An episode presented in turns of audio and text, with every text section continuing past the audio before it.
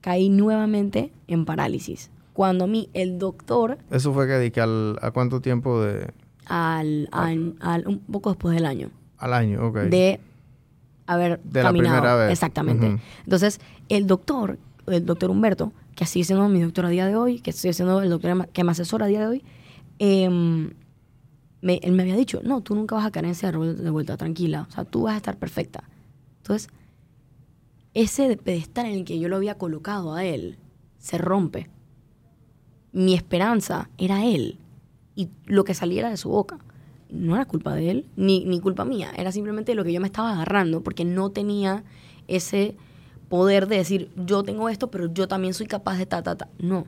Yo dependía de lo que él dijera o me dijeran los doctores, pero más que nada él. Entonces, cuando esa promesa se rompe, ahí realmente yo caigo en una depresión. Y en literalmente, la gente se lo dice irónicamente, pero en una crisis existencial. De no sé qué voy a hacer con mi vida, no sé quién soy, no sé si me voy a morir mañana, no sé nada. Cuando caigo en esa silla de ruedas digo, todo es negro, o sea, no hay ni gris, no, todo es negro, me voy a morir, no quiero, no quiero nada. Pasé por mucha terapia, mi, mi psicóloga fantástica, Alicia Rego, eh, fue la que me escuchó y yo le decía a mi mamá, yo me quiero matar, yo me quiero suicidar, yo, yo no aguanto más, yo, yo no aguanto más esto. El agobio era, era, era, yo quería, era a ese nivel. Yo quería acabar mi vida, genuinamente. Y, y lo consideré muchas veces, porque como tenía medicin- medicinas muy fuertes, al igual que medicinas que eran benignas, fuertes conmigo, yo sabía que si yo me tomaba de más, me podía, me podía suicidar. Em, entonces me empezaron a controlar un poquito más eso mis papás también, y estaban mucho más pendientes de mí. Eh, de una vez tomaron acción, psiquiatra, medicación. Em, y mi, mi psicóloga me acuerdo que me dijo, tú, tú tienes un propósito, y a ti se te había olvidado que tú, que tú dijiste que tú querías escribir tu historia, que tú querías tener tu libro. Porque cuando yo camino y yo subo ese video en las redes sociales, mucha gente le dio likes, mucha gente le dio shares, todo eso. Pero también recibí mensajes de, wow, Teoni, me ayudaste tanto para pasar por esto que estaba pasando. O, de hecho, yo recibí una llamada de una persona que quiero muchísimo, se llama Roger. Él eh, es mucho mayor que yo. Sí, yo Eh, conozco a Roger a perfectamente. Roger Montenegro, sí, lo a Roger máximo. perfectamente. Lo máximo, un tipazo. Y él me llamó, me acuerdo. Eh, digo, para, para, para guardar discreción, no comentaré exactamente qué fue lo que me dijo, pero me acuerdo que partimos los dos en llanto en la llamada, porque él me dijo, tú no sabes lo tanto que me acabas de ayudar y, y lo tanto que me acabas de iluminar en este momento. Cuando yo escuché eso y yo vi que lo que a mí me había pasado tenía una capacidad gigantesca de ayudar a otras personas, dije, de esto es lo que yo me voy a... Esto es lo que... Por eso me pasó. Ujú. Esto es lo que yo tengo que agarrar y ayudarme y ayudar a los demás. Si puedo, aunque sean tres personas, dos personas los que están aquí. O sea, entonces yo dije que yo iba a escribir mi libro. Pero claro, cuando yo empecé a tener eh, toda esta vida social y a salir, yo había escrito un montón y había desarrollado mucho y había guardado todo lo que había apuntado en el hospital, pero me había olvidado un poquito de lo que había pasado. Claro, de cierta manera estaba coping, eh, con- era como mi mecanismo de, ¿sabes qué? Me voy a olvidar de que eso pasó porque estoy viviendo esto y no quiero arruinar esto bonito que estoy viviendo por todo esto que pasé. Entonces, viene el libro. Eh, para mi segunda vez en parálisis de, de- en silla de ruedas, viene la terapia de vuelta, viene tratamiento. todo de vuelta, de todo vuelta de vuelta, de todo. O sea, todo así. Pero yo dije, ¿sabes qué?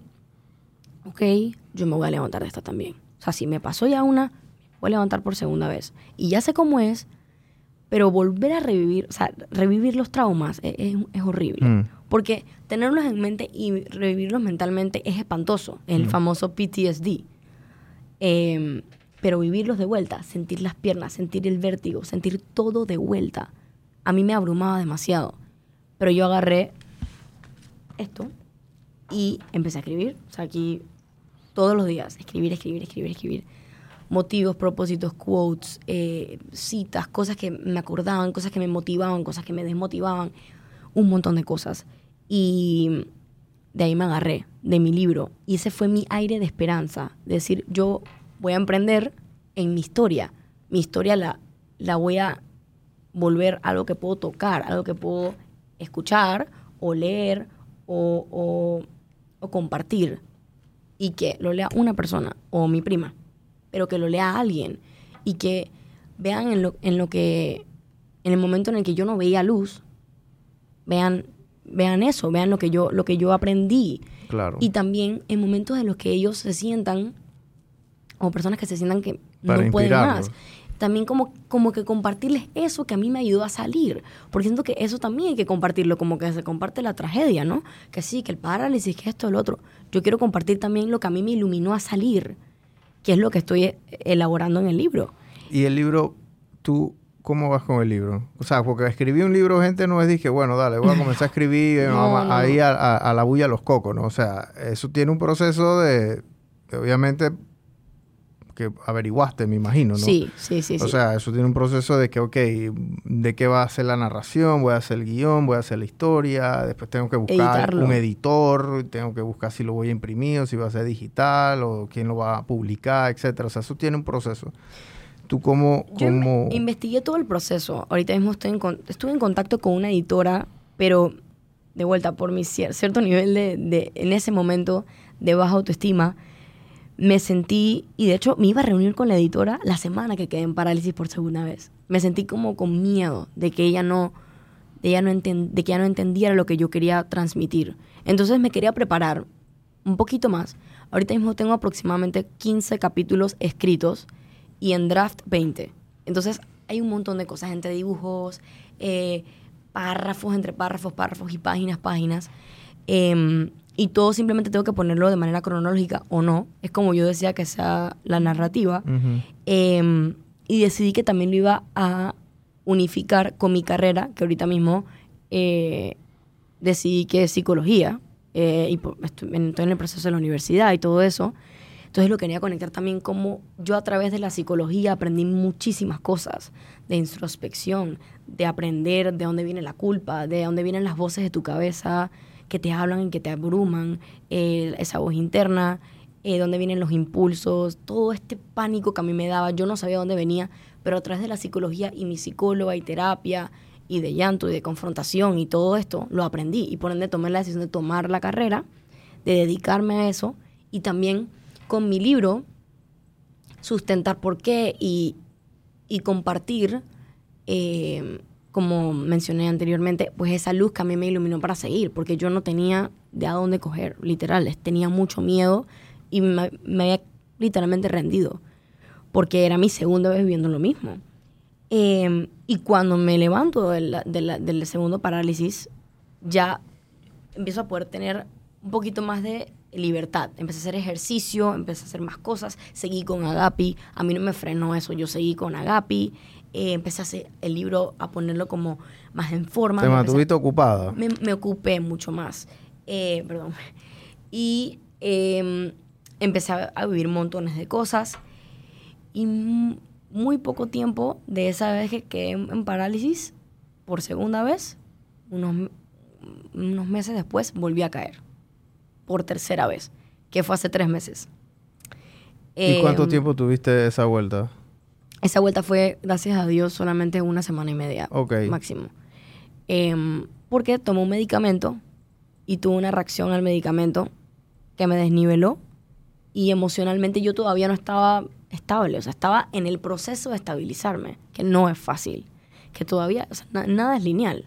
Entonces, cuando me pasa por tercera vez, ahí sí, yo no, no, no sabía ni cómo, cómo tomar la situación, pero ya tenía mi libro conmigo, ya tenía esa identidad de quién soy y, y qué quiero ser y cuál es mi propósito. Y si me pasa por tercera vez, pues lo voy a volver a escribir. Claro. Y voy a conectar, porque la, segunda, la primera, segunda y tercera vez han sido diferentes maneras de cómo yo he reaccionado. La tercera vez dije, no, de esto yo salgo, lo voy a escribir en mi libro y voy a agarrarlo para, para estimular más cosas en, en mi vida que no, que las he dejado por miedo o que no las he hecho. O sea que fue un tipo de rebeldía que hice. Empecé a soltarme del doctor. Ya después de la tercera vez, soltarme del doctor. Nu- nunca me dejé de cuidar. Yo, en un momento que yo no tomo medicinas a día de hoy. Ya no. Em, pero empecé a, jugar, a- a jugar fútbol, a hacer boxeo em, iba, fui a- estoy, bueno, estuve en un gimnasio por un mes seguido, porque me empecé a poner retos y dije, ah, yo tengo miedo de ir al gimnasio, tengo miedo de que me pase algo en el gimnasio, de que me desmaye al frente de todo el mundo en el gimnasio, porque eso sí, los desmayos sí siguen de vez en cuando, como pasan. Pero yo voy a ir al gimnasio. Yo voy a mandar mi contacto al gimnasio, el contacto de mis papás, el contacto del doctor, pero yo voy a ir a entrenar todos los días. Y fui por un mes y, y un poco más todos los días a entrenar. Artes marciales, hice de todas las artes marciales posibles. O sea, jiu-jitsu, boxeo, eh, hapkido, eh, muay thai, todas. El ejercicio te, te, te ayudaba. Me encantó, me encantó. Me encantó y me ayuda muchísimo a soltar. Em, pero empecé a encontrarme a mí y empecé también a entender que yo no tenía que darle explicaciones a nadie de mi vida, porque ese era mi otro problema. Que yo sentía que cuando yo me exponía socialmente o salía socialmente, yo tenía que dar explicaciones. O tenía, o cuando tenía una amiga, o conocía a un chico, o un amigo, tenía que dar explicaciones. Y no, na- nadie tiene que dar explicaciones, no tenemos que dar explicaciones de nada. Uno tiene que sentirse libre y si te preguntan puedes contar, mira, esto es lo que me pasó. Ujú. Pero tú tienes que decidir a quién tú le vas a contar, con quién te sientes cómodo y por qué. Entonces yo empecé a darme cuenta que yo no necesito dar explicaciones. Que Claro. yo puedo seguir y hacer lo que a mí me da la gana. Y ese me da la, hacer lo que me da la gana y tener libertad em, fue lo que a mí me impulsó a, entonces yo voy a hacer el libro. Y cuando yo tenga, cuando pueda hablarlo públicamente, ojalá las personas entiendan eh, eh, el proceso de, bueno, la transición de miedo a superar el miedo. Lo importante que es la terapia, lo importante que es eh, escucharte a, a ti mismo y decir, oye, no me siento cómoda con esta persona y tengo que comunicárselo. Eso, todo eso, y dentro de mi madurez, eh, que siempre me he considerado una persona madura desde muy chiquita. Desde súper chiquitita me decían la abuelita. Mis amigos del edificio me pusieron, cuando yo tenía como cinco años o seis, la abuelita. Porque dicen que hablaba como una cotorra y que parecía una abuelita. De vieja, pues que no me gustaba hacer nada y que era una aburrida. Entonces, eh, siempre me considero una persona madura. eh, y dentro de ese pequeño enlace de madurez aprendí que uno tiene que ser humilde y ver en qué te equivocas, qué haces bien, qué haces mal, qué mereces en tu vida y qué no, quién te hace bien, quién no te hace bien. Y había momentos que yo por vida mantuve a chicos o amigas que no servían en mi vida, que no me brindaban nada, que jugaban con mis emociones, que no, que yo permitía que jugaran con mis emociones. Y yo aprendí que eso hay que ponerle un freno y tienes que darte valor y decir, no, yo soy esto y si tú simplemente no, no, no quieres escucharme o, o- entenderme, mira, tomamos distancia. Y es, una decisión que no tiene que ser a través de una pelea, es simplemente comunicación. Entonces, eh, yo soltando este miedo, crecí muchísimo como persona.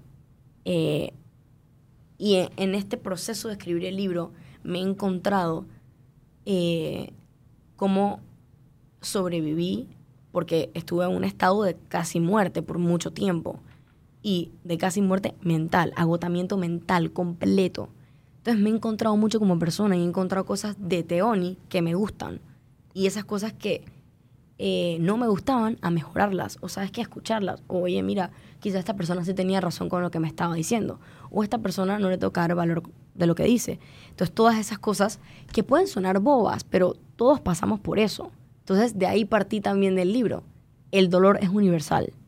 O sea a mí me dolía en ese momento que yo estaba en el hospital y yo sufrí en ese momento pero una persona si se cae se rompe la rodilla o se raspa la rodilla le va a doler y, y- es dolor.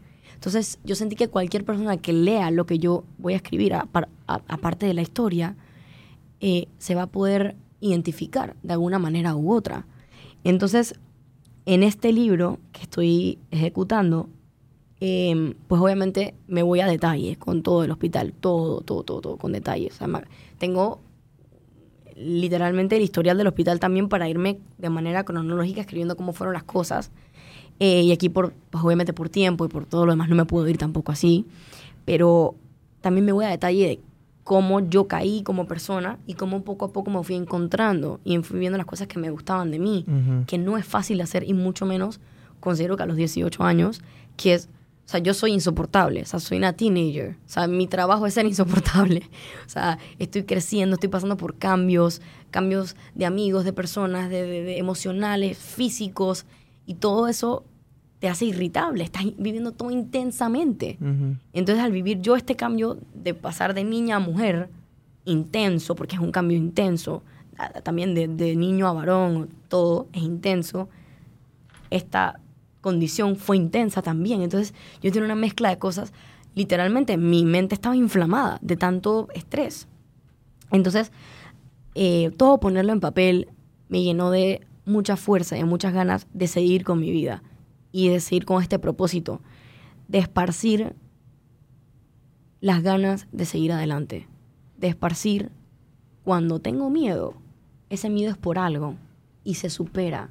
Y cuando lo superas, aprendes de ese miedo y los miedos que van viniendo ya no tienen el mismo efecto. ese mismo efecto, ese mismo esa misma ansiedad. Porque tú, ya, tú, ya, te conoces, exacto. Tú ya sabes, ah, no, ok, ya, ya yo, yo sé por dónde voy, yo sé cómo controlarme aquí, o yo sé cómo esta persona puede causarme, entonces, de lejos, o esta persona me hace bien, porque tengo miedo a aceptarla. Entonces, todo eso, entonces, pues sí, como, como escribo aquí en, en mi batería, que yo me he convertido en esta persona que quiero esparcir lo que a mí me pasó y no victimizarme, ni utilizarlo como que sí, que a mí me pasó esto cuando yo tenía esta edad y me dañó la vida. No, me dañó la vida por un tiempo, pero aprendí por qué me la dañó y ese por qué, o sea, la respuesta a ese por qué, consideré que fue tan poderosa para mí y para tres, cuatro personas que me habrán escrito y me habrán mencionado, que decidí volverlo algo que se pueda, o sea, sea accesible, que sea fácil de que leer, de, de adquirir. Entonces, em, el, todo el proceso de escribir el libro y de emprender en mi vida, porque realmente este podcast es de, emprendedores, de todos los que han venido aquí son personas que son muy respetables y que han tenido que tomar muchas decisiones en su vida. Y pues mi decisión fue emprender en mi libro, emprender en mi propia vida, emprender en mi propia historia, en irme a detalle, en decir nombres, en decir lo que me molestó, lo que no me molestó, lo que yo hice que estuvo mal, lo que yo hice que estuvo bien. Em, y volver esto una gigante carta a mí del futuro o a mí del pasado y sostener ese, ese libro como no parte de mi identidad, sino que lo que yo quiero ser y lo que quiero que se quede de mí. No la que estuvo en el hospital y estuvo mal, o la que en algún momento se quejó de cosas, o la que en algún momento fue intensa, sino que la persona que estuvo transicionando y la que está ahora y en el futuro, ¿no? Exacto. Entonces, em, para mí es muy importante transmitir que a, pesar de que haya mucho dolor, hay esperanza. Y hay esperanza en las cosas más bobas del mundo, en una pluma y un papel. Hay, para mí ahí hubo esperanza. En escuchar a mi tía que me hablaba, que me mandaba meditaciones. Eh, escuchar cuentitos de hadas. En las cosas tontas, en las películas de Disney y luego más adelante en películas que empecé a ver que entendía, que les, daba psicoanálisis, que empecé a, todo eso. Entonces, mi propósito es poder eh, llegar a las personas que necesiten o que no saben que lo necesitan y que cuando y que leyendo se dan cuenta que lo necesitaron eh, esa luz esa esperanza ese poder de, de, oye eres capaz de que eres capaz de que...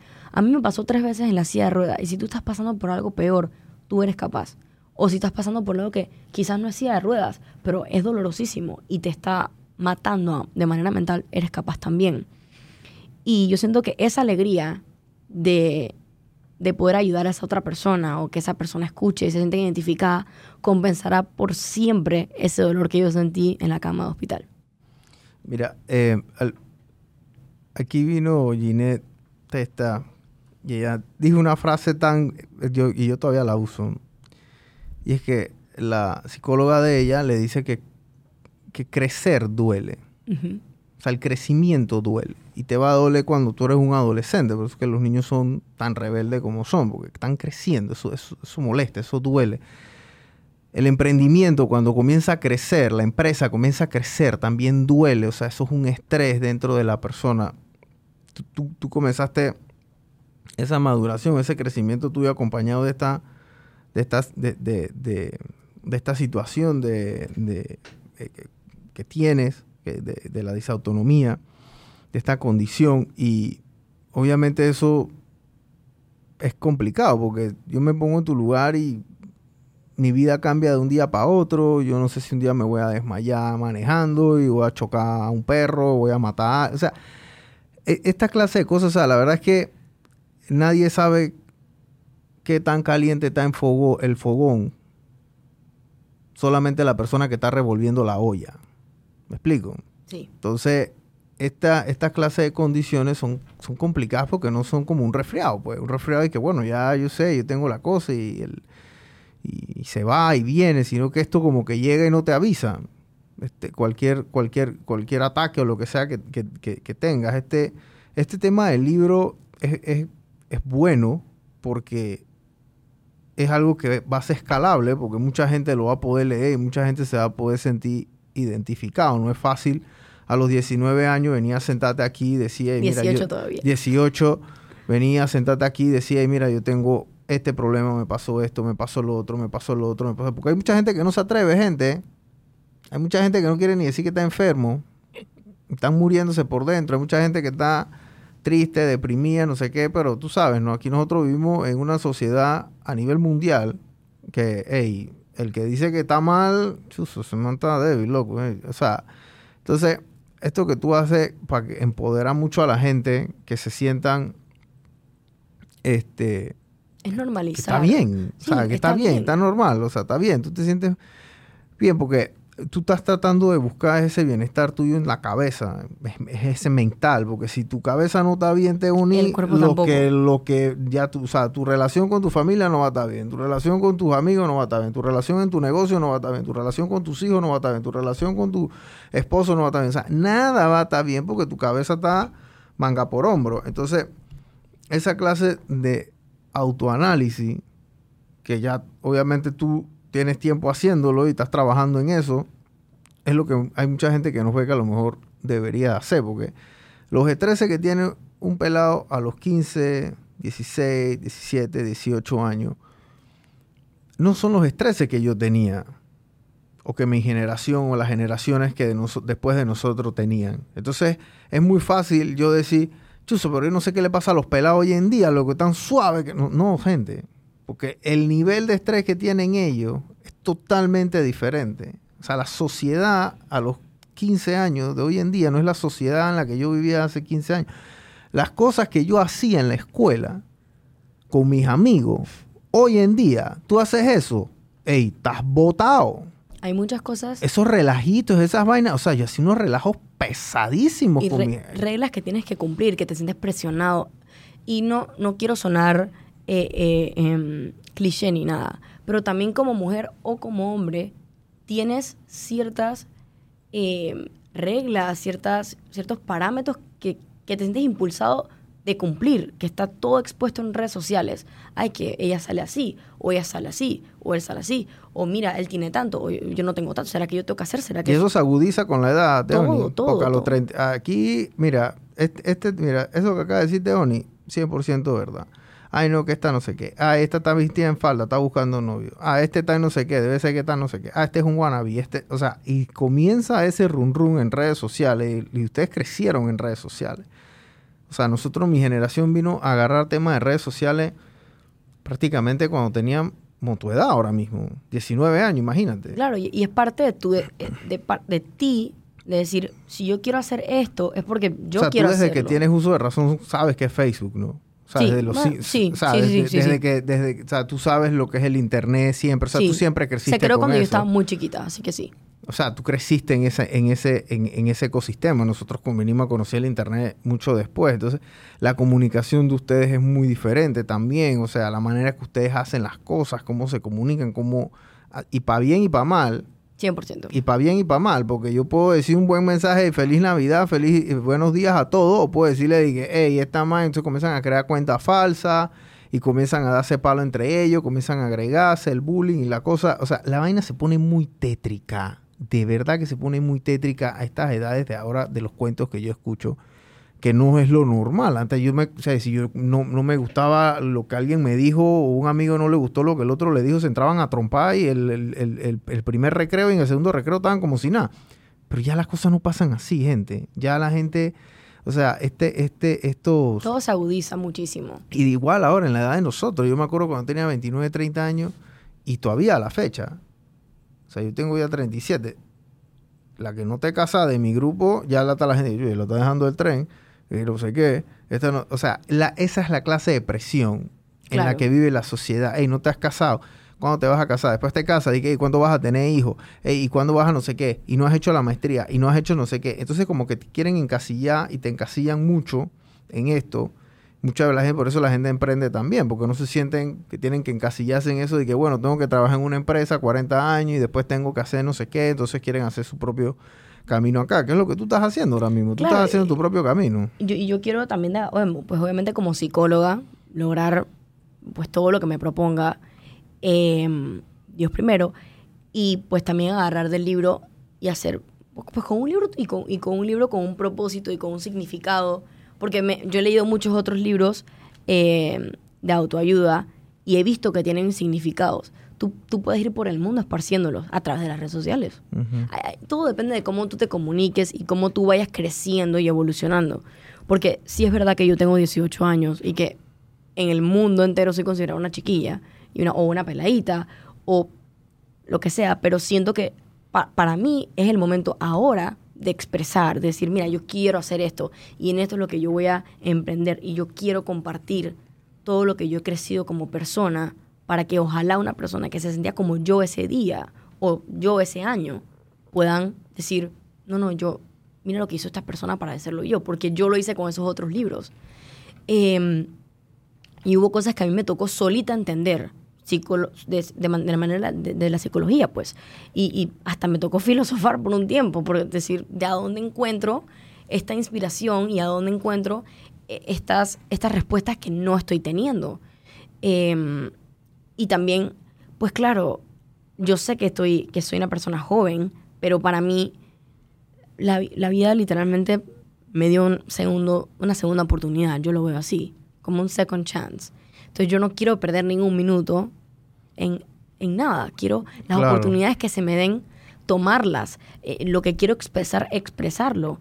Y lo que puedo compartir, compartirlo. Y no quedarme en ningún, en ningún, ningún minuto guardando esta información que pude haber esparcido, pude haber comunicado. Y no quedarme como que, claro, como tú comunicaste, hay muchas personas que dicen, estoy deprimido, pero no lo voy a decir. O me siento así, pero igual voy a seguir posteando. O esto, o lo otro, y no me gusta, pero posteo igual.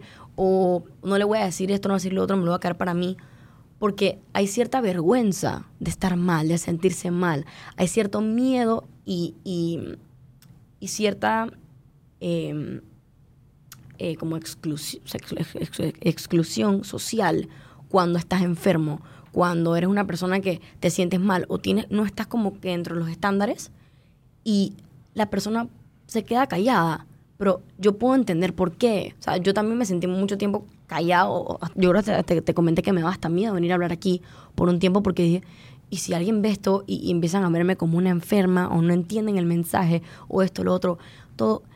Y es porque al fin y al cabo todos tenemos miedo de ser alguien. Pero si encuentras quién es ese alguien dentro de ti, el miedo ya no depende de lo que digan los demás o no se va a suplir de lo que digan los demás. Se va a suplir de tus propias cosas que tú quieres ir cumpliendo de ti que están dentro de ti. No de, ay, yo vi ese video y tuvo tantos comentarios y ese comentario decía, uno decía que, ay, mírala a ella. Ese miedo ya no, o sea, ese comentario ya no va a afectar mi miedo de convertirme en esta persona. ¿Por qué? Porque ya yo superé que lo que sea que digan los demás de mi condición, de mí, de mí como persona, de lo que sea, no va a afectar lo que yo voy a hacer más adelante, lo que yo me voy a convertir, en lo que yo voy a evolucionar. Claro. Y llegar a esa conclusión joven, desde ya, eh, me siento bendecida de poder pensar así. Y también, pues no fue sola, o sea, también muchísima terapia con mi psicóloga y también en momentos que tuve que bajar la guardia y decir, ¿sabes qué? Estoy haciendo las cosas mal, estoy dejando que esto me afecte, estoy dejando que estas personas entren, estoy dejando que estas cosas entren, estoy dejando que esta enfermedad me coma. y no yo comérmela a ella o comerme Claro. yo el mundo. El mundo me está comiendo a mí. Entonces, esa es la diferencia del miedo que yo, yo en- entendí ahora. El miedo que está provocado o que va creciendo de lo que dicen los demás o el miedo que crece de mi voz interna que puedo trabajar. Y ese es el miedo que yo puedo cambiar, no de lo que digan los demás. Hasta que entiendas que por más que una persona opine, eh, tú siempre serás la misma, la, misma Teoni o el, el mismo Brian. O sea, no, no importa lo que digan los demás, solamente son perspectivas y a veces son hasta espejos de esas mismas personas contigo. Porque todo al final somos humanos. Si te vas a la raíz, somos humanos y nos necesitamos el uno al otro siempre. Entonces, por necesitarnos, siempre nos vamos a reflejar el uno en el otro. Pero todo depende de cómo tú entiendas eso. Claro. Y eso a mí me costó terapia y todavía no es lineal. Eh, y y con- me pasó con la silla de ruedas, me pasó con eh, el paro cardíaco, me pasó con la disautonomía, me pasó con todos los cambios que tuve. Eh, pero también me pasaban con cosas bobas. O sea, con que salí no me gustaba la ropa que tenía puesta y me cambiaba cinco veces. Pero qué no, pero oye, tú pasaste por esto y tú puedes esto y esto y esto. Entonces, ahí empecé a entender mucho más que también el valor de entender que la, mayoría, las emociones son universales y que se pueden com- compartir y que siempre una persona que esté dispuesta a identificarse se va a identificar con lo que tú quieras transmitir. Y la frase que yo me repetía mucho en ese momento era que el cielo sí, el cielo es el límite. Sky's the limit, esa es la clásica, ¿no? Que te dicen, no, no, sí, sky's the limit, que es una frase muy bonita. Pero yo la cambié un poquito y dije, el cielo es el límite, pero está dentro de ti y de tus ganas qué tan lejos quieres llegar. Porque el cielo es gigante, pero tú decides hasta dónde vas a llegar y hasta dónde el cielo tiene tiene límite, o sea, hasta dónde, hasta dónde tiene un tope. Y una vez yo puse esa frase en mi cabeza y dije, esto es lo que yo soy y esto es lo que yo pienso. Eh, el cielo va a tener límite hasta cuando yo se lo ponga. Y ahí fue cuando yo dije, yo voy a caminar las tres veces. Yo, el paro cardíaco no va a volver a pasar. Yo voy a tener esto y esto y esto. Me voy a acomodar a mi vida. No me voy a victimizar. No me voy a volver una enferma más. Yo voy a salir de esto. Yo voy a convertir esto, una parte de mí, que, que sea capaz de, de como dije, com- compartir eh, mi historia y no guardármela para mí. O, por ejemplo, sufrir de por vida, o, juzgarme de por vida, o culparme de por vida. Como, no estoy, esto es sin intención a juzgar a las demás personas, pero yo, por ejemplo, veía muchas personas eh, con mi condición que reaccionaban de diferente manera, o se, o, se, o se volvían una costra, o no salían con debida razón, porque yo estuve ahí en un momento. Pero yo aprendí a esas personas y dije, mira, yo quisiera eh, simplemente, ok, pasar por ese proceso, pero elevar, subir, subir, subir, así como caí, levantarme.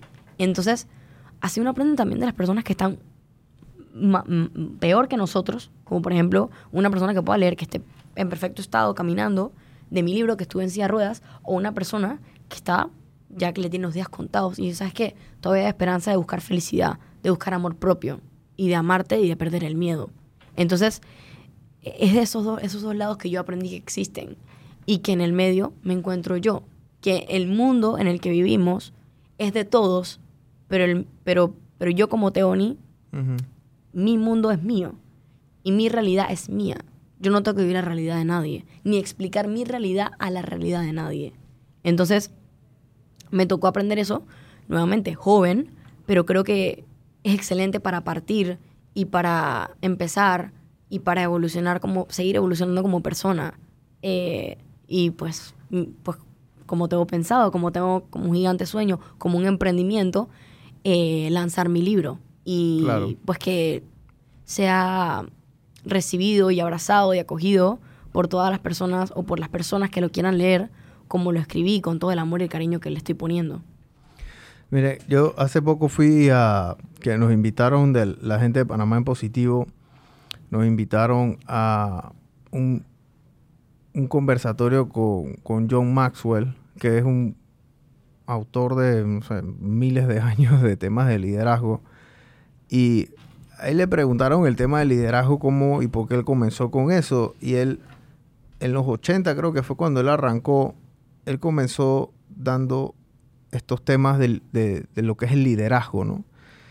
Y era muy fácil cuando era una persona que no tenía un...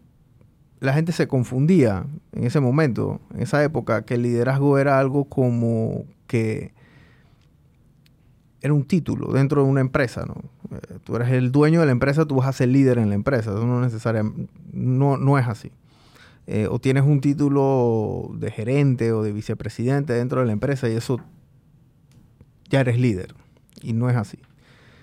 El líder es una persona que él lo hace una analogía como un elevador, ¿no? Que hay gente que entra a tu vida y nada más tiene un botón que es para abajo. O sea, gente que te, que te denigra, gente que te apachurra, gente que te es pura cosa negativa, gente que no, nada. Pero hay otra gente en el mundo que apenas que tú entras a ese elevador, es para arriba. Gente que te eleva, ¿no? Él decía, elevate. Y, y la verdad es que el líder lo que hace es eso, es la tema de influir a la mayor cantidad de gente posible para elevarlos. Ya, o sea, eso es lo que hace el líder. Eh, y les enseña y los motiva y entonces ya cada uno ve, porque ojo, no es que tú puedes ser el mejor líder y tienes a alguien que no quiere hacerte caso, bueno, no, no va a hacer caso, hay otra gente que sí hace caso y, se deciden montar el elevador, digámoslo de esa forma. Y yo siento que eso es más o menos lo que tú quieres hacer con, con, este, con este proyecto que tienes.